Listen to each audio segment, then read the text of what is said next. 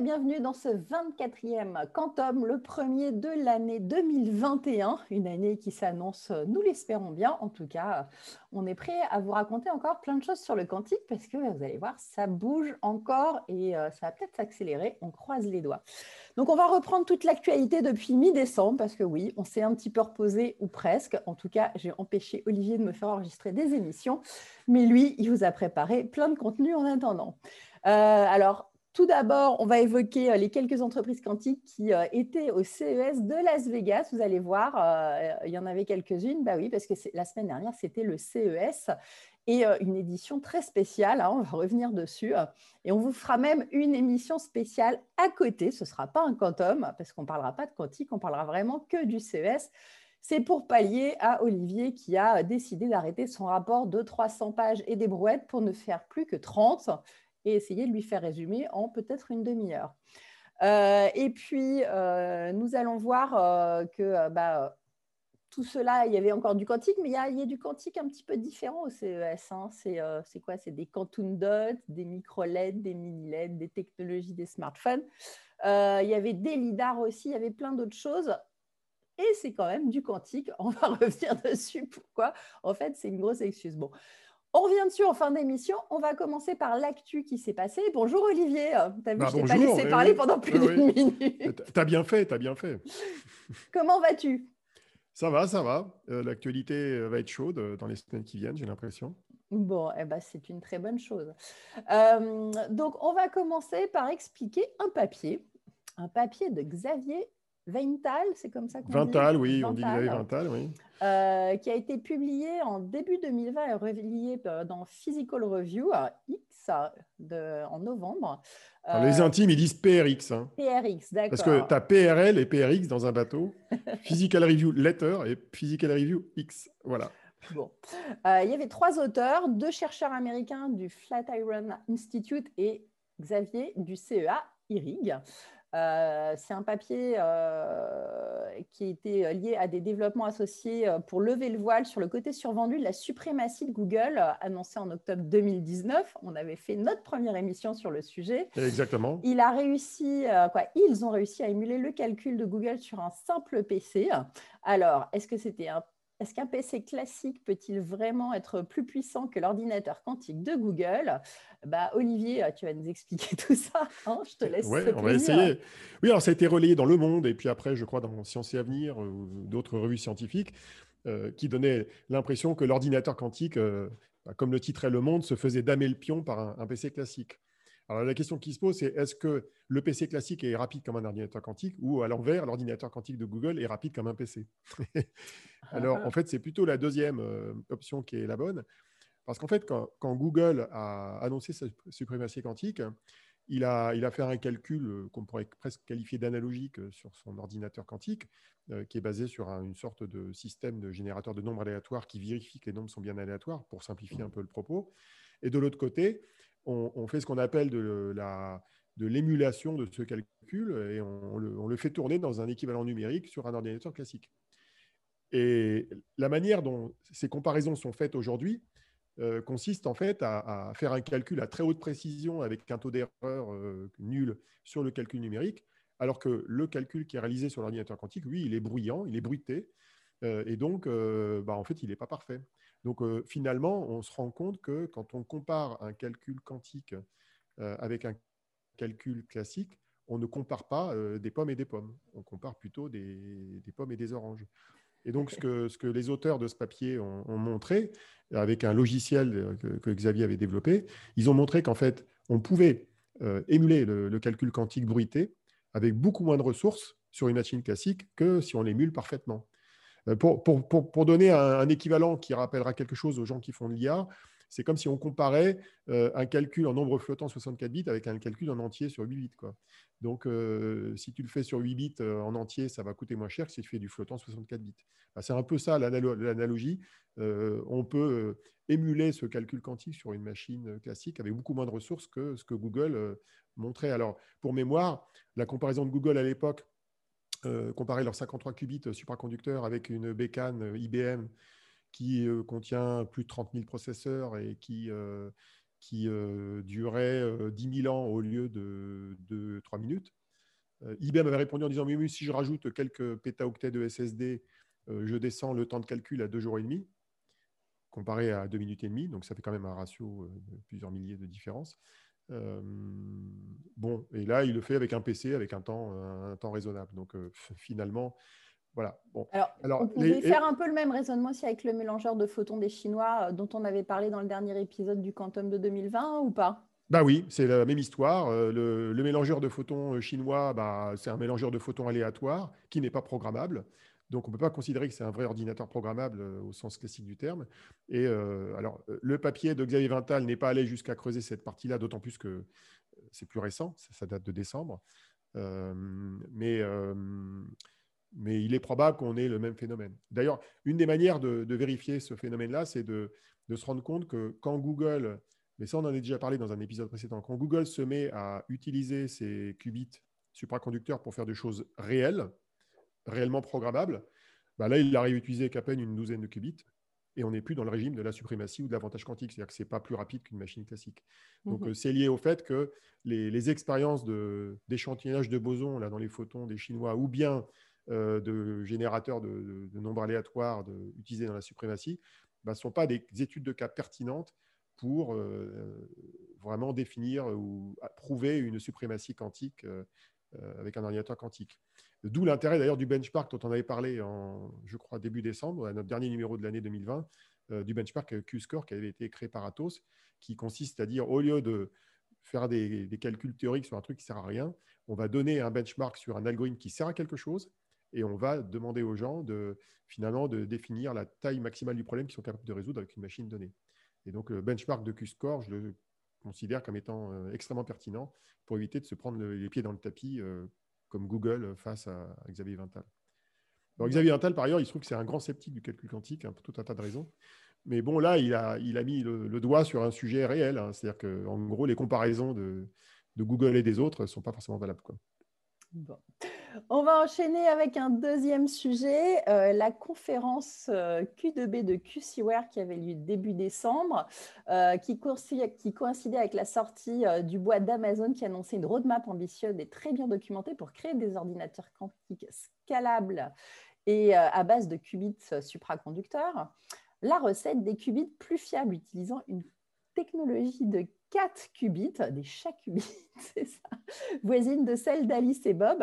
118 euh, pages d'Amazon détaillant leur approche technique, c'est pas rien. Il ah, faut se les cogner, hein c'est pas évident. je suis sûre que tu l'as fait. Euh, j'ai lu en diagonale, mais j'ai pas pu lire les 118 à tête reposée. bah non, j'ai pas pu lire les 118 à tête reposée. Mais c'était très intéressant parce qu'en fait, euh, ça faisait suite à un, petit ping-pong que j'avais eu l'occasion de faire avec euh, John Preskill, qui est quand même une sommité aux États-Unis de Caltech. Et je lui avais posé une question sur euh, un avis qu'il avait donné à cette fameuse conférence en disant oui, il, s'était plaint d'une intervention de quelqu'un d'autre et il avait dit bon, pour moi, l'ordinateur quantique scalable, c'est pas avant 20 à 30 ans. Quoi. Et je lui avais posé une question là-dessus, il avait répondu. Et ce qui est très marrant, c'est que le lendemain, je découvre ce papier d'Amazon euh, qui est relayé par les médias spécialisés et je découvre qu'il est en fait co-auteur de ce papier. Donc en fait, il avait teasé les gens en leur disant euh, c'est pas prêt avant longtemps et en fait, il est auteur d'un papier qui lui dit c'est pour dans 10 ans. Donc c'est assez marrant euh, de voir l'astuce de la communication. Alors, on avait entendu parler du fait qu'Amazon s'intéressait au quantique, puisque fin 2019, ils avaient lancé leur première offre de cloud avec des ordinateurs tierce partie. Euh, si je me rappelle bien, il y a du Honeywell, euh, euh, il y a du D-Wave, et je ne sais plus qui est le troisième, si c'est pas ICQ, ou IonQ. C'est IonQ qui est le troisième. Et cette offre est devenue réellement disponible pendant l'été 2020. Mais ce n'était pas avec des machines à eux. Et on a appris à cette époque-là qu'ils avaient commencé à créer une équipe de chercheurs dans le quantique avec des gens de Caltech, donc en Californie, euh, bah, dont Preskill, hein, qui fait partie de, cette équipe, mais qui est, qui est externe, hein, il n'est pas embauché par Amazon. Et là, euh, Amazon, tout d'un coup, dit, bah, en fait, euh, non, on travaille sur des qubits, on va faire notre propre machine, et on est sur une technologie qui est, disons, sur le principe voisine de celle de Google et d'IBM, mais qui s'inspire d'une méthode qui s'appelle les, qubits de chat, chat Schrödinger, qui sont des qubits qui, ont une caractéristique, c'est qu'ils sont plus fiables, et ils permettent en fait de réduire le ratio qu'on a entre ce qu'on appelle les qubits physiques et les qubits logiques. C'est-à-dire pour faire un ordinateur scalable, on a besoin de moins de qubits, en gros. Quoi. Et, et ce n'est pas du tout le choix d'IBM et de Google hein, pour l'instant. Et par contre, c'est le choix qui a été fait par euh, la startup française Alice Bob que tu as cité, avec, avec laquelle on avait d'ailleurs décodé un décode quantum avec Richard Menveux il y a plusieurs mois. Hein, oui, déjà. toujours en ligne, si, pour ceux qui voudraient alors, le détail. C'est là où l'histoire humaine du quantique est toujours passionnante. C'est qu'il faut se rappeler que les fondateurs d'Alice Bob, euh, Théo Perronin et Raphaël Lescan, ils ont été euh, des thésards de plusieurs Français ou, chercheurs travaillant en France, comme Maziar Miarimi, euh, et j'ai oublié, c'est pas Zaki Lectas, je crois, l'autre, qui eux-mêmes, euh, en tout cas l'un des deux, je crois, ont été thésards de Michel Devoret, un ancien euh, du CEA, si je ne m'abuse, et qui bosse à Yale, et qui est l'inspirateur des 4 qubits, en fait. et, donc, ce sont des élèves de, Michel Devoret qui sont derrière ce truc-là aussi. Donc, on, a vu qu'il y avait des arborescences très, ah très liées et que bah, ça reste encore un petit monde hein, qui est en train de se défricher, donc tout le monde se connaît. Et, ce monde, mais ce qui, est, ce qui est intriguant, c'est de voir que finalement Amazon arrive un peu en newcomer, tu vois, il, débarque comme ça, alors que IBM, ils mhm. sont dessus depuis au moins 5 ans, euh, Google depuis 2014 au minimum, euh, Hartmut Neven, qui est leur patron, a été embauché en 2006, si je ne m'abuse. Et là, ils arrivent euh, comme des petites fleurs, là, ils disent poupou, et nous, on a un truc qui est plus scalable qu'IBM et Google. c'est. C'est pas mal. Ah, mais ils ont les sous, ils ont les sous, ils peuvent. C'est ça, hein, ça aide. Ouais, c'est pas qu'une histoire d'argent. Mais c'est pas qu'une histoire d'argent, c'est aussi. Euh, c'est une histoire d'intuition. Ça, rappelle aussi que les jeux, ne sont pas faits. C'est-à-dire que ça rappelle qu'on peut arriver dans ce marché-là et proposer des techniques plus innovantes et, euh, en gros dégommer les, acteurs existants. Voilà. C'est inspirant sur cet aspect des choses. Bon, on va parler maintenant d'un record mondial. Euh, Pascal, la start-up, euh, pareil, dont on a fait une interview sur Dans des codes quantum, et Antoine Broways de l'Institut Optique font de la simulation quantique avec 196 atomes froids. C'est une première. C'est en partenariat avec le Niels Bohr Institute. Euh, en quoi c'est important ce record avec des atomes froids? Parce que jusqu'à présent, euh, ce qu'on appelle la simulation quantique est une euh, technique de calcul très particulière. Euh, je rappelle la segmentation. Hein. quand on, utilise des qubits avec des portes quantiques qui opèrent dessus, on appelle ça du calcul universel ou calcul à porte quantique universelle. Ça, c'est ce que fait Google, ce que fait IBM, ce que font la majorité des acteurs du marché. Mais à côté de ça, on peut utiliser des qubits qu'on relie entre eux, un peu comme des réseaux de neurones, et à partir de là, on peut simuler de la physique notamment de la physique quantique, et donc simuler des relations entre des atomes ou des nuages d'électrons dans des atomes. Et donc, ça permet de faire de la simulation de physique avec de la physique. Et donc, c'est une catégorie un peu à part de calcul quantique. Et jusqu'à présent, euh, dans les laboratoires de recherche, parce qu'il n'y a pas vraiment de vrais produits commerciaux dans le domaine, je crois que le record précédent, c'était de l'ordre d'une cinquantaine à une centaine d'atomes de, reliés entre eux. Et là, ils atteignent quasiment 200. Euh, on sait que la technologie euh, de, de Pascal et du laboratoire d'Antoine Brouès euh, de l'Institut d'optique à Palaiso euh, permet en théorie d'aller jusqu'à un millier d'atomes. Et là, ils ont publié un papier avec euh, une espèce d'équivalent de benchmark réalisé par le NBI là, de, du Niels Bohr Institute. alors, ce qui est assez marrant, c'est que les médias n'ont pas relayé ça comme une suprématie quantique. Alors que, en fait, mais parce qu'ils n'ont pas communiqué non plus dans ce sens-là. Ils n'ont pas communiqué. Bah, c'est des Français, des Danois. Euh, ce n'est pas les dieux de la communication euh, comme le font les Américains qui plus survendent. Discret, plus discret et plus, dans discret, la mais, euh, mais ils pourraient, du coup, dans Et ça mérite deux choses. ça mérite, un, des explications, parce que ce n'est pas trivial à expliquer ce, ce, qui est fait avec ce genre de technique. Et deux, ça mérite plus de communication. alors, je sais que Christophe Jurza, qui est qui, dirige le fonds d'investissement en cantonation et qui par ailleurs est chairman de cette startup, mhm. il va faire tout son possible pour rendre ça visible avec des livres blancs, etc. Ils ont publié beaucoup de livres blancs d'ailleurs pendant l'année 2020, mais il y a matière à communiquer plus parce que c'est quand même une performance européenne et française qui mérite d'être vraiment rendue très visible. Bon, écoute, on pourra en faire un titre pour notre, pour notre podcast, record français euh, dans les qubits. Voilà. ça devrait peut-être faire un peu de vue, un, bon titre comme il faut pour médiatiser. Alors, c'est des atomes froids, hein, je précise. Hein, donc, oui, oui, euh, c'est bien ce qu'on a dit. Dans des atomes froids contrôlés par des lasers. Euh, d'ailleurs, pas beaucoup de lasers. ils ont beau avoir 186 atomes, ils contrôlent ça avec 2, à 3 lasers maximum. C'est une technique très particulière permettant de contrôler les atomes avec des matrices et tout. donc, c'est assez astucieux.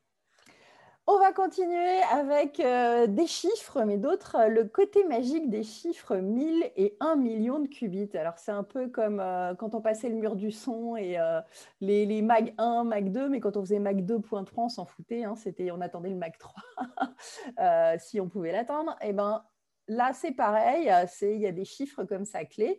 En septembre 2020, IBM annonçait prévoir à atteindre les 1121 qubits d'ici 2023 et 1 million plus tard. Euh, en décembre, c'est IonQ qui annonçait une roadmap euh, devant mener aussi à 1000 qubits à base d'ions piégés d'ici 2028 ça va prendre combien de temps tout ça, Olivier, en fait, pour arriver bah, On ne sait pas, mais c'est assez, assez intéressant parce que il y, y, a ces deux nombres magiques que je vois euh, finalement évoqués de manière régulière euh, chez de nombreuses sociétés. Tu as aussi Psychantom hein, qui a qui a annoncé qu'il voulait euh, atteindre le million, de qubits, mais sous, le 10 ans. le, million, le million sous 10 ans. Donc, il y en a qui disent je vais directement à un million. Bon, ils n'iront pas directement à un million dans la pratique, mais il y en a d'autres qui disent bon, je suis raisonnable, je vais d'abord aller à 1000, et puis après j'irai à un million. Voilà, il y a Google aussi, c'est 1000 pour créer un qubit logique d'ici quelques années, puis de passer à un million de qubits. Voilà. Alors, selon la technique que tu emploies, la roadmap ne sera pas la même. typiquement, quand IonQ dit qu'ils ont une roadmap permettant d'aller à 1000 qubits avec des, ce qu'on appelle des ions piégés, euh, un, c'est extrêmement ambitieux, et deux, c'est pas évident d'aller au-delà. Quoi. C'est même pas évident d'aller au-delà d'une centaine, hein, compte tenu des techniques qu'ils utilisent. Mais bon, pourquoi pas. Mais le million en ion piégé, je ne le vois pas trop, compte tenu de la manière dont ça fonctionne aujourd'hui. Alors que dans le supraconducteur, euh, même s'il y a énormément d'obstacles à, lever euh, pour arriver ne serait-ce qu'à 1000 qubits, le million n'est pas forcément si délirant que ça. Euh, je crois que Google aussi, dans sa roadmap, euh, annonçait des milestones, des étapes euh, équivalentes, un millier puis un, million. Mhm. mais c'est marrant, c'est un chiffre qu'on va voir apparaître régulièrement. Et bah, on aime bien, oui, les chiffres ronds et, on se rend compte que ça a un impact, mais ce n'est pas forcément ces chiffres-là qui vont permettre le truc de, vraiment suprême. Mais c'est bah, intéressant. c'est des étapes. Alors, il y a un autre exemple, qui est, y a une startup qui était au CES, bah, dont on parlera tout à l'heure, qui s'appelle Cublox, eux, ils proposent un système de contrôle de qubits euh, supraconducteurs. Et pareil, ils disent notre truc est scalable jusqu'à 1000 qubits. c'est je te propose qu'on enchaîne d'ailleurs sur le CES parce qu'il était aussi quantique et qu'on a pas mal de choses à raconter. Alors, euh, non, il y a autre chose quand même avec Google. Ah bah alors vas-y. Hein. Mais non, mais Google, attends. Euh, Google, ils sont marrants parce que Google, c'est quand même des grands communicants. Mais il se trouve qu'au mois de décembre, j'ai découvert un truc absolument dingue qui est arrivé en juillet. Donc, en gros, euh, pendant six mois, euh, j'ai zappé une information. Et quand je dis j'ai zappé, euh, j'ai l'impression que c'est tout l'écosystème qui l'a zappé. Et j'ai trouvé, on pourra la publier, une image dans une présentation de Arthur Neven, qui est le, mhm. boss de John Martinis, qui les a quittés en avril dernier, qui montre comment il voit la création d'un ordinateur d'un million de qubits. Et alors, je vais vous le faire avec les mains comme ça parce que vous ne voyez pas l'image. Mais en gros. Euh, si, si, on va leur mettre, je vais leur insérer l'image. On va, leur, on va insérer l'image. Donc, en fait, c'est une babasse qui fait en gros un demi-cylindre qui fait 8 mètres de long, qui fait un diamètre d'à peu près 8 mètres. Et ils arrivent comme ça à mettre plein de, plein de, de, de briques qui contiennent 10 euh, 000 qubits qui sont enfilées les unes derrière les autres. Ils arrivent à gérer la cryogénie de ce truc-là, on ne sait pas trop comment. Et voilà, ils ont des plans pour aller jusqu'à un million de qubits, à faire une énorme babasse. C'est une énorme machine qui nécessite trois étages hein, euh, pour la construire, hein. trois étages d'un bâtiment. Donc, il euh, n'y a rien qui les arrête. C'est ça qui est, qui est, quand même marrant. Alors, qu'est-ce que tu fais avec un million de qubits? C'est une grande question quand même. Hein. Alors, avec un million de qubits euh, de ce type-là, bah, en théorie, tu es censé faire une centaine de qubits logiques. C'est-à-dire, tu es censé obtenir une puissance de calcul très importante avec une centaine de qubits. Et il faut savoir qu'à partir de 55 qubits environ, tu dépasses la puissance de calcul des machines classiques. Mais pour uniquement pour les algorithmes quantiques qu'on peut faire tourner avec des machines comme ça. Donc, si tu arrives à faire 1 million de qubits et 100 physiques, donc et 100 qubits logiques, en théorie, tu atteins un régime de puissance de calcul pour certains types d'algorithmes qui permettent de faire pas mal de choses, aussi bien en simulation moléculaire qu'en optimisation, en machine learning, grande spécialité de Jordanis Karinidis qu'on a déjà eu euh, dans les décodes quantum.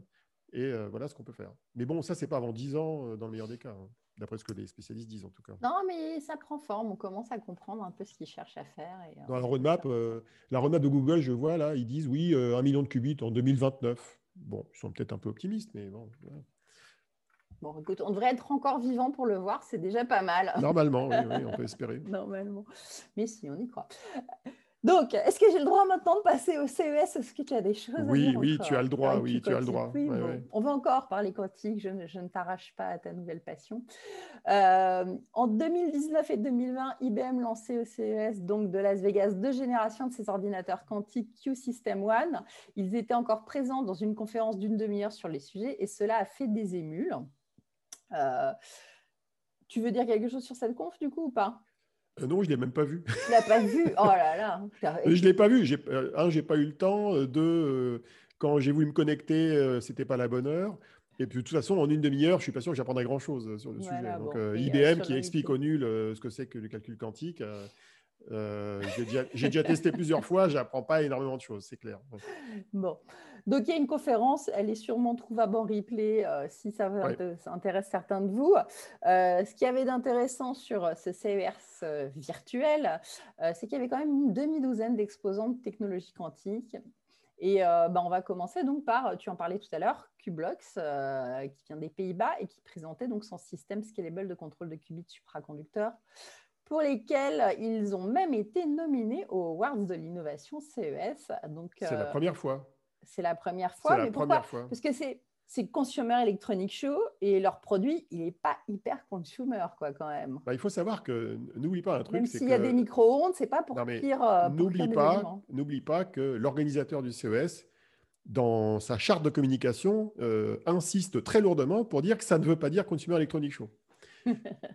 c'est comme, je sais pas, il, va, il renie en fait l'origine de, de, de l'acronyme. c'est pas tout ça, mais dis-moi à quoi ça sert du coup À quoi ça sert? Ben, C'est ça qui m'a fait rigoler, parce que si tu veux, quand tu vois un bousin comme ça qui gagne un prix euh, parmi les 300 produits euh, grand public euh, qui gagnent des awards au CES, tu dis OK. En fait, c'est un machin. c'est des trucs qui se mettent dans des racks, comme dans du cloud, tu vois, data center.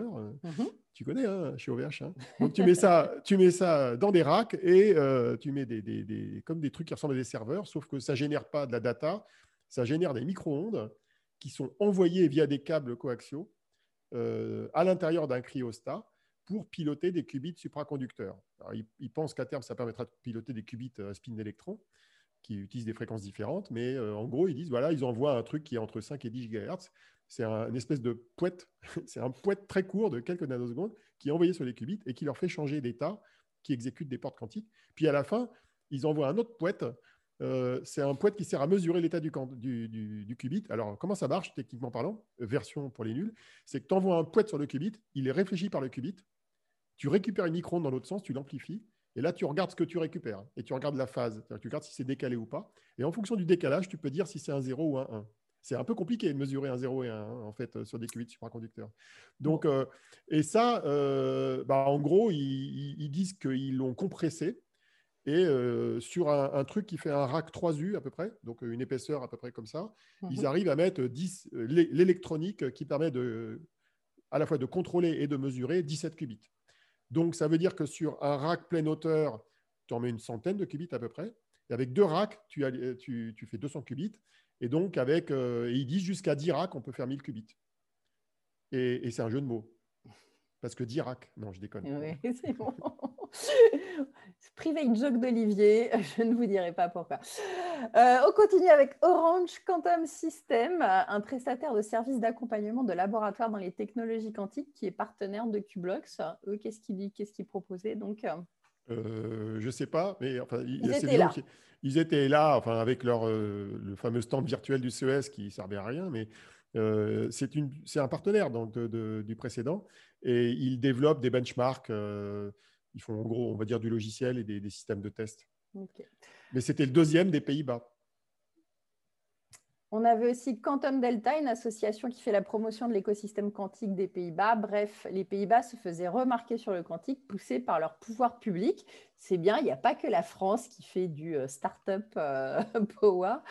Euh, on voit que les autres pays le font aussi. Et bah, puis que, attends, mais plus la moitié des start-up du quantique étaient des Pays-Bas au CES cette année. Joli score. Mais moi, j'aime bien ça parce que finalement, euh, le fait qu'un. En sachant qu'ils avaient 85 euh, entreprises au CES, mhm. les Pays-Bas, les Pays-Bas étaient le deuxième pays européen derrière la France, qui avait 135 exposants dans le catalogue, peut-être un peu plus en vrai. Et eux, ils étaient derrière avec 85, dont 3 euh, sur le quantique. Et, je trouve que c'est. Même si ça paraît être une espèce d'erreur de casting de mettre des boîtes du quantique dans le, dans, le cheptel des startups d'un pays. Je trouve que c'est pas mal parce que ça permet de connoter deep tech les entreprises que tu valorises au niveau d'un pays. Et euh, quand, quand j'ai regardé le panorama des entreprises françaises qui étaient présentes, il y en a qui relevaient de la deep tech, ok tu as des sequences qui ne sont pas très connus, qui font des chipsets dans la 5G. Tu as des ST microélectroniques qui sont quand même, on peut dire, de la deep tech, c'est des composants électroniques. Euh, tu as quelques boîtes de logiciels un peu deep tech, mais la majorité ne sont pas, pas très deep tech. Quoi. Donc, c'est très intéressant de, de déplacer un peu le centre de gravité vers les deep tech pour montrer que le pays a des scientifiques, le pays est capable de créer des entreprises dans ce domaine-là. Donc, on avait aussi des Canadiens avec Xanadu, euh, mhm. qui a lancé en 2020 une offre de calcul quantique dans le cloud avec quelques qubits photons. Tu veux en dire quelque chose? Euh, pas, pas, pas, pas, plus que ça. C'est une entreprise euh, qui est assez bien financée, je crois, et qui a mis à peine quelques qubits, je ne sais même pas une dizaine, je crois, une douzaine de qubits dans le cloud. mais ça permet aux gens d'expérimenter les choses, donc c'est marrant. Alors, ils n'étaient pas très visibles. Eux, contrairement à Qblox, n'ont pas eu de ward, ils ne sont pas fait remarquer. Et puis, on avait un laboratoire allemand, Fraunhofer IOF, qui euh, présentait une source de photons destinée aux applications de cryptographie quantique. Ça se rapproche un petit peu de, en source de photons ce que peut faire euh, Candela ou c'est complètement différent? Bah, ce n'est pas le même genre de source. C'est-à-dire que euh, quand, tu cibles uniquement les télécoms quantiques et la cryptographie quantique, tu n'as pas forcément les mêmes, le même degré d'exigence que ce que Candela fait. Euh, Candela sait faire des sources de photons qui, servent à ce genre d'application, mais les sources de photons de Candela, elles sont vraiment euh, appropriées pour le, calcul quantique. D'ailleurs, ils ont, lancé un projet dans ce domaine-là. C'est un des prochains épisodes d'ailleurs de, des codes quantum qui nous permettra de découvrir ça. Et donc, le niveau de qualité qui est exigé des générateurs de photons pour faire du calcul est beaucoup plus élevé, à ma connaissance en tout cas, que ceux qui servent aux télécoms. Ok. Alors, euh, qu'est-ce qu'on avait d'autre? On avait aussi euh, des exposants coréens. Euh, il y avait par exemple Quantum Solution qui faisait du logiciel pas embarqué quantique. Quantum USA qui propose. Donc, qui faisait du logiciel euh, embarqué qui n'était pas quantique, hein, pour être plus précis. Pardon. Donc, je le refais. Quantum Solutions fait du logiciel embarqué pas quantique. Hmm. Euh, Quantum USA propose des solutions de stockage de données classiques. Quantum Operation Inc. du Japon développe des capteurs de glycémie pour diabétiques. Et Qubit Italy, un fournisseur de services de cloud, tout ce qui est de plus classique, un peu comme OVH. Euh, Donc, ça, c'est les, gens qui ont quantum dans leur nom ou qubit. Du hein, quantum washing, en fait. C'est que tu, avais, tu, as le mot quantum ou qubit, mais ça n'a rien à voir avec, euh, avec le Alors, histoire d'éviter les ambiguïtés, les Italiens, ils appellent leur boîte qubit, mais au lieu d'écrire QU, ils mettent CU. Voilà. Il manque plus que le L et c'est parfait. Ouais, mais ça peut porter du coup à confusion. Donc attention au quantum washing, comme mmh. d'habitude, c'est hyper important. Euh, et comme dans plein d'autres domaines, hein, c'est comme l'IA ou, ou, autre. Toujours regarder ce qu'il y a sur les étiquettes des boîtes. Euh, et puis, alors, on avait aussi droit à une belle escroquerie quantique coréenne avec Digital, Quantum Bio qui capte les champs d'énergie naturelle, The Natural Energy Fields, qui permettait de guérir de tout et de n'importe quoi. Raconte-nous, parce que ça, je crois que tu as bien rigolé quand tu l'as épluché. Hein. Ah j'aime bien les trucs comme ça parce que il y a plein de gens qui se font avoir, évidemment. Donc, tu as un espèce de baratin pseudo-scientifique euh, dans les brochures de la société qui explique oui, alors voilà, il y a des rayons cosmiques qui arrivent sur la Terre et puis ça génère des plasmas. Puis après, il vous parle de spin d'électrons quand même, hein, histoire de rendre le truc crédible. Donc, il y a tout un baratin. En plus, il y a le vocabulaire. Il y a, il y a, du ah, il y a tout le vocabulaire euh, scientifique qu'on pourrait qualifier de scientiste, un peu de abus de la science. Ils, arrivent même à relier leur baratin avec les expériences de la mémoire de l'eau de, Feu Jacques Bénéniste qui date des années 80 et 90 c'est un grand n'importe quoi. Et alors tu te dis, mais leur solution, elle ressemble à quoi en fait en vrai? Et donc tu creuses, tu creuses, tu vas dans le site et en fait ils expliquent à la fin que la solution, c'est une application mobile qui émet des sons et des images, qui génère des interférences et qui guérit de tout, y compris de Covid. Et alors, en plus, les gars, là, ils n'hésitent pas à dire que ça guérit du Covid à 99,99%. Moi, je trouve ça vraiment fantastique. C'est quand même énorme comme, comme, comme truc. Et c'est une boîte coréenne. Ils sont, ils sont créatifs, les Coréens. Ils, proposaient aussi des trucs bizarres dans d'autres domaines pour, par exemple, faire repousser les cheveux avec des LED. Bon, ils aiment bien faire ça aussi. Bon, voilà, bon, c'est pas vendu en France, hein, je vous rassure. Et comme c'est une application. en tout cas, pour peu que ça puisse arriver ou que quelqu'un ose le reprendre parce que ça pourrait arriver, soyez prévenus. Hein, tout ce qui est champ cosmique, quantique, il y a peu de chances que ça vous guérisse pour de vrai, voire pas du tout. Ah, surtout si c'est une application mobile, hein, parce que Alors, l'application mobile, si ça se trouve, elle va peut-être vous guérir grâce à la 5G du Et là, ce serait le con. Mais, ça, c'est les ondes radio. C'est pas la lumière qui sort de l'écran, OLED ou LCD, euh, ou encore moins le son qui sort du petit haut-parleur pourri qui est en bas du téléphone. Mais Olivier, tout est lié, tout est lié dans le quantique. Tout est lié, d'accord. Tout est, interconnecté et, euh, et, intriqué. Mais c'est peut-être ça le truc, en fait, c'est l'histoire. Euh, l'histoire, c'est de créer des interférences entre la lumière qui sort de l'écran et les ondes 5G qui sortent du téléphone. Voilà. Il y a peut-être un truc là. Il y a peut-être un truc à faire. il, y a, du boulot. On va, on va monter une start-up, on va peut-être devenir riche un jour. Alors, euh, bon, en tout cas, une bonne part des innovations hardware du CES euh, reposent sur la physique quantique. On ne peut pas l'évoquer comme, euh, comme, comme, comme, ce qui se passe actuellement dans l'informatique quantique. C'est en fait ce qu'on appelle, et ce que Alain Aspect lui-même appelle la première révolution quantique. C'est celle qui est essentiellement portée sur la manipulation de l'interaction entre la lumière et la matière. Euh, et là, du coup, bah, il y avait quand même un paquet de sociétés qui utilisent cette fameuse physique quantique euh, euh, et, ce vocabulaire qui, n'est pas un fake. Hein. on peut l'utiliser, c'est juste qu'il faut bien faire bien la différence entre première révolution quantique et deuxième révolution quantique, celle qui va conduire aux ordinateurs. Alors, on va revenir sur quelques innovations. Euh, par exemple, je ne sais pas si tu as des exemples, mais tout ce qui a trait au, laser, comme les lidars dans les bah, véhicules autonomes, ou, bah même dans le dernier iPhone. Alors, euh, c'est jamais présenté comme du quantique en tant que tel, évidemment, mais, mais, euh, mais ça relève vraiment de la physique quantique. C'est-à-dire que de toute façon, le, moins de transistors relève de la physique quantique. Hein. Mais comme on n'en parle pas, parce que ça correspond en gros à la physique quantique du XXe siècle, on ne dit plus que c'est du quantique. Mais fondamentalement, ça relève des principes de la physique quantique. Donc, les scientifiques qui travaillent sur ces sujets-là euh, dans la physique fondamentale, ils sont obligés de se cogner toute la physique quantique. Hein. Euh, le transistor, c'est l'effet tunnel, qui est un des effets de, la physique quantique. Les lidars, c'est les lasers. Eh bien, les lasers, ils sont générés avec la maîtrise de l'interaction lumière-matière, qui relève aussi de la physique quantique, qui remonte à l'effet photoélectrique d'Einstein de, 1905 et tout ce qui a suivi derrière. Donc, euh, alors effectivement, si tu prends le dernier iPhone, qui est le, le 12 Pro, les 12 Pro Max, qui est en gros ce qu'il y a de plus puissant en LIDAR embarqué dans un téléphone, dans ton iPhone maintenant, tu peux faire un scan avec ton LIDAR d'une pièce. Donc ça envoie en fait. Euh, Olivier, adore ça. Dès qu'il arrive chez quelqu'un, il scanne. Je l'ai fait une fois, chez, une fois chez toi. Ouais, c'est ça. Donc après, tu peux poser tes meubles, tu peux poser les meubles. En, voilà, ça permet en tout cas de mieux, de mieux revoir l'espace et de scanner un environnement. Alors, tu as un autre exemple de techno quantique euh, dont on parle depuis très longtemps c'est les quantum dots. Ah bah oui, comme dans ma télé. Voilà, ils ont quantum dans le nom, cela. Alors les quantum dots, qu'est-ce que c'est? C'est des poudres, euh, non pas de perlimpinpin, mais c'est des poudres avec des, mini-sphères, euh, avec des matériaux particuliers, souvent à base de matériaux dits 3,5, je crois qu'il y a du gallium dedans, des choses comme ça. Et euh, ce sont des matériaux qui ont des propriétés particulières, qui est quand ils reçoivent la lumière dans une fréquence donnée, ils la réémettent par relaxation, comme on dit, dans une autre fréquence. Et on peut contrôler en fonction du diamètre des poudres la fréquence qui est réémise. Et c'est ça qui sert à faire des couleurs de meilleure qualité dans les télé LCD. C'est ce qu'on trouve par exemple dans les techno QLED chez Samsung. Est-ce que, est que, ça marche dans les écrans roulables aussi qu'on a pu voir cette année? Alors euh, non. Non? Non, pourquoi? Parce que les écrans enroulables, ils sont en général des écrans OLED. Mais est-ce qu'ils sont quantiques, du coup, les OLED Alors, les OLED sont quantiques aussi, mais ce n'est pas le même procédé qui est utilisé.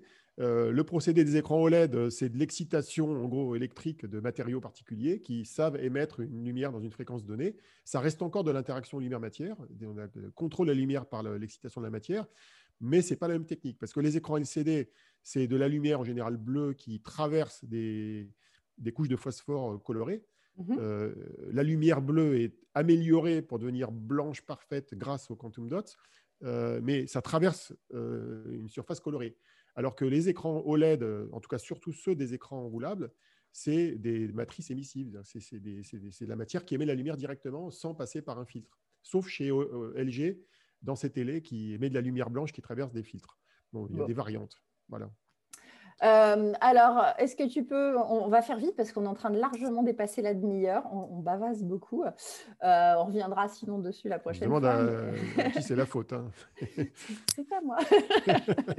Euh, est-ce que tu peux nous expliquer justement, il y avait des, les, les TV mini LED et quoi, les téléviseurs mini LED et micro LED qui utilisent donc des LED. Est-ce que tu peux un petit peu nous expliquer la différence entre les deux hein? Alors oui, les, les mini LED. Euh, ce sont des LED, euh, en général bleues ou blanches, qui sont organisées sous forme de matrices, qui sont derrière la matrice du LCD et qui permettent en fait de contrôler avec précision là où on envoie de la lumière euh, dans, l'image. Et l'intérêt de ce truc-là, c'est d'améliorer les ratios de contraste et de faire en sorte que les noirs soient plus noirs que si tu as une lumière qui est juste filtrée.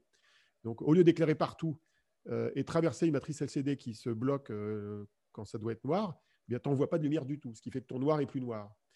C'est le seul intérêt du truc. Hein.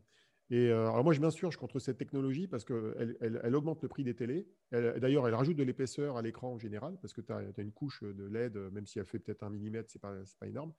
Euh, eh bien, en fait, euh, améliorer le noir d'un écran LCD, franchement, ça ne sert pas à grand-chose. parce que j'ai fait le test moi-même. Moi, j'ai plein de télés chez moi qui me servent de moniteur. J'ai des projecteurs vidéo et j'ai des contenus que je teste, euh, qui sont par exemple des films en Blu-ray euh, ou des, films de science-fiction, dans lesquels il y a le noir avec le ciel avec les étoiles. Et en fait, même le noir de ciel et les étoiles, il n'est jamais vraiment noir. Ce qui fait qu'en fait, on s'enquiquine à faire du noir, alors que le noir dans les contenus, il n'existe pas. Alors, c'est très empirique ce que je vous raconte, parce que les spécialistes vont dire, mais non, tu racontes n'importe quoi. En fait, en pratique, ça ne sert pas tant que ça. dans le monde de l'art, c'est important. Tu peux en parler à Pierre Soulage. il, y a, différents types de noir et c'est beau. c'est vrai, c'est vrai. Et puis, ça dépend après de l'éclairage ambiant de ta pièce. Euh, ça dépend de plein de paramètres. Mais prenez une télé LCD de base, comme celle que j'ai devant moi, là, qui me sert de moniteur pour, euh, pour notre enregistrement. Bah, j'ai un noir qui apparaît là euh, dans l'enregistrement. Il est très bien, mon ah, noir. c'est une LCD on voir le noir de ton micro sur le noir de ton gilet, de ton col et de ton zip. Ah, et comme quoi, fait plein de noirs différents. Oui, mais pas que sur un euh, Macintosh, toi, donc c'est peut-être mieux. voilà, Alors maintenant, les micro-LED. Les micro-LED, c'est aussi des LED. Sauf qu'au lieu que ce soit des LED blanches qui éclairent une matrice LCD, c'est des LED qui envoient directement de la lumière rouge, vert, bleu, les trois couleurs primaires. Et euh, les micro-LED, c'est en fait des semi-conducteurs. En fait.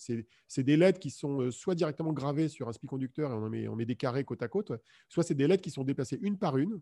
Elles sont toutes petites. Elles sont euh, déplacées par des robots une par une sur un substrat et reliées entre elles électroniquement. Et ça, ça permet de créer des écrans qui ont des caractéristiques très voisines des écrans de ce qu'on appelle l'affichage professionnel. Par exemple, tu sais, quand tu vas dans un événement que tu as un énorme écran euh, très large derrière les speakers euh, ou dans les stades, c'est des LED discrètes. Enfin, c'est des LED qui sont des composants électroniques. Il y a trois, trois couleurs primaires qui émettent et ça, ça fait entre 1 et 2 mm et demi de, large. Mmh eh bien, ça, c'est le même principe, sauf que la LED est toute petite elle est minuscule, elle fait je ne sais pas combien de, micromètres, et on en met plein les unes à côté des autres. Alors l'avantage, c'est que c'est très lumineux. Euh, ça génère une colorimétrie qui est très bonne. Ça génère aussi des noirs qui sont très bons parce qu'il suffit de pas éclairer pour que ce soit noir, pour peu que le fond soit bien noir. Et donc, euh, c'est très sympa. Bon, ça a un inconvénient, c'est que ça coûte la peau des fesses. Bon, écoute.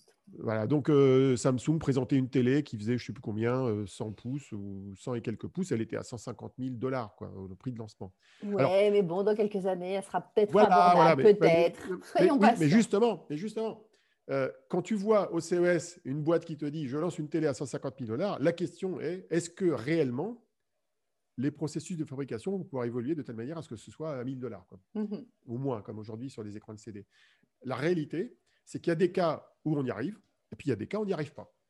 Et j'aurais tendance à dire qu'à micro-LED, on est plutôt euh, penché du, cas où on y arrive, du côté du cas où on n'y arrive pas, parce que pour l'instant, l'état de l'art est tel qu'on ne sait pas fabriquer ce truc-là à, un prix raisonnable. pour l'instant. Bon, intéressant. Alors pour revenir au quantique dans tout ça, euh, on va raccourcir un petit peu, mais euh, vous avez bien évidemment les capteurs photo des smartphones euh, dont la résolution atteint maintenant 108 millions de pixels comme dans le dernier Samsung S21 Ultra. vous avez n'importe quel capteur infrarouge utilisé dans une montre connectée pour suivre les battements cardiaques ou évaluer l'oxygène dans le sang. Euh, il y a aussi, euh, alors tiens, ça par contre c'est intéressant à détailler, euh, les lampes à excimer qui émettent les UVC, comme sur le robot de chez LG et qui désinfectent, ou celui d'Optech, le Adibot. les lampes à excimer, justement, c'est avec ces fameuses UV. c'est important. Euh, ah bah oui, c'est important parce qu'en fait, il se trouve que ça fait des années qu'on a découvert que les UVC, qui sont en gros les UV de plus haute fréquence, les UVA, ce sont ceux qui sont les plus proches du bleu. Mmh Après, tu as les UVB. C'est en gros les UV que tu reçois en bronzant euh, au soleil. Et puis les UVC, c'est les UV, les, UV, les UV très énergétiques. ils ont une caractéristique, ces UV, c'est qu'ils détruisent les, les virus, en fait ils peuvent servir à désinfecter un endroit. Quoi. Donc, par exemple, ils pourraient servir à désinfecter la Maison Blanche euh, mercredi prochain. euh... Je ne sais pas si ça tue le virus euh, Trump très très bah, bien. Il se trouve qu'ils vont vraiment passer 6 heures à désinfecter la Maison Blanche euh, pour faire la transition entre les deux présidents. Mais je ne suis pas sûr qu'ils utilisent ce truc-là. Ils vont nettoyer tout, toutes les poignées de porte et tout. Moi, je rechercherai aussi tout ce qui est poison et tout. va savoir ce qu'ils pourraient laisser comme, comme piège. On ne sait jamais. Et il se trouve qu'il existe plusieurs techniques permettant de gérer des UVC. Mais aujourd'hui, la seule qui soit réellement éprouvée, c'est des lampes à eximère qui ressemblent un peu à des Donc, c'est une excitation de, matériaux euh, dans, une lampe sous vide, je crois. Euh, ça crée des, une espèce de lumière bleue, mais les UV, on ne les voit pas. Euh, mhm. le, néon, il est bleu, mais il émet aussi dans des fréquences qu'on ne voit pas, que l'œil, en tout cas humain, ne voit pas. Et, et c'est efficace, sauf que ce sont des néons qui font plusieurs dizaines de centimètres de long. on en met plusieurs sur une circonférence d'un petit objet. Et c'est monté sur des robots qui, au départ, étaient des robots qui servaient à se déplacer avec des tablettes pour servir de robots de renseignement dans les aéroports ou les centres commerciaux.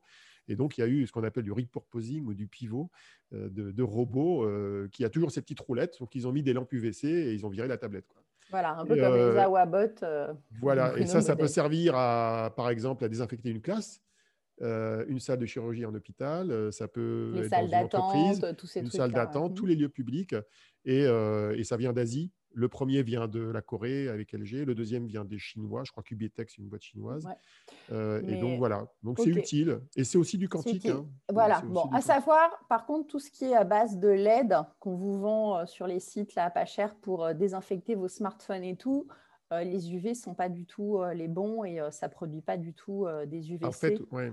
les, les, UV qui sont émis par les LED aujourd'hui, euh, c'est un mélange d'UVA, UVB, UVC, mais la, quantité d'UVC qui est émise est extrêmement faible parce que le rendement des UVC, des LED actuels en tout cas, est extrêmement mauvais. Euh, c'est un sujet que j'ai eu l'occasion d'étudier grâce à des chercheurs du CEA et du CNRS euh, pendant l'été. de Grenoble encore, c'est nos amis de Grenoble qui nous ont aidés là-dessus. Et on s'est rendu compte que non, ça ne marchait pas encore. Ça fait l'objet de recherche, un jour, peut-être, on arrivera à faire des LED euh, qui permettront de faire ça, mais aujourd'hui, ça n'est pas, ce ne sont pas des LED. Donc, euh, tous ces petits trucs là, pas cher, avec des UV à partir de LED, ça ne tue pas mm. le Covid. Attention, toujours mieux des bonnes lingettes désinfectantes. C'est un peu plus chimique, mais bon. Mm. Euh, dernier truc quantique, les transistors qui s'appuient aussi toujours sur la première évolution quantique et le principe fondamental de l'effet tunnel. Donc les microprocesseurs aussi. Donc tout. donc, tout, tout, Ce qui est numérique. Voilà. Euh, voilà. Pourquoi on labellise pas par quantique tous ces produits? Euh, Bah écoute, euh, pas, c'est l'une ah, des raisons. La, raison, c'est ce que tu disais au début. toutes ces technologies relèvent de la première évolution quantique pour l'essentiel. Et le critère qui est couramment utilisé, notamment par Alain Aspect et, et par les Américains euh, qui ont défini cette notion de, seconde révolution quantique, c'est qu'en gros, pour qu'un produit soit quantique au sens de la seconde révolution, il faut qu'il utilise tout ou partie des trois techniques suivantes qui sont ou la superposition d'états, qu'on utilise par exemple dans les calculs, euh, ou l'intrication, qu'on utilise dans les calculs, mais aussi dans les télécoms et la cryptographie quantique, et ou euh, la maîtrise individuelle de quantum, c'est-à-dire de, travailler sur un seul électron à la fois, un seul atome à la fois, un seul photon à la fois de manière individuelle. Et ça, ça permet de rentrer dans la seconde révolution quantique. Et donc, ça permet d'être sélectif, si tu veux. Donc, euh, ce sont les trois principaux critères. Il y en a d'autres qui ont été, euh, des nuances qui ont été rajoutées, mais, c'est les trois principaux critères. Et donc, pourquoi? Bah, À la fin, ça nous permet de dire que ce qui relève des technologies quantiques de cette seconde révolution quantique, c'est essentiellement le calcul quantique, quelle que soit la forme, c'est euh, les télécommunications et la cryptographie quantique, et c'est ce qu'on appelle la métrologie quantique, qui s'appuie sur un mélange de tout ça. Donc, euh, voilà, le, voilà le critère. Bon, eh ben, écoute, merci Olivier. On va clôturer cette émission euh, de, rentrée, hein, on va dire, de début d'année. On revient très très vite. Alors, on va essayer donc de vous faire le rapport du CES en, en moins d'une heure, hein, Olivier. Et en, non quantique, on va dire. En non quantique. Et en non quantique, voilà. non, non, mais l'équivalent du rapport du CES, mais en format podcast euh, avec des slides. Ça pourrait être sympa aussi. Et puis, euh, voilà. Donc, on se retrouve dans quelques jours. D'ici là, portez-vous bien. Et puis, euh, et puis voilà. Salut, Olivier. À la prochaine.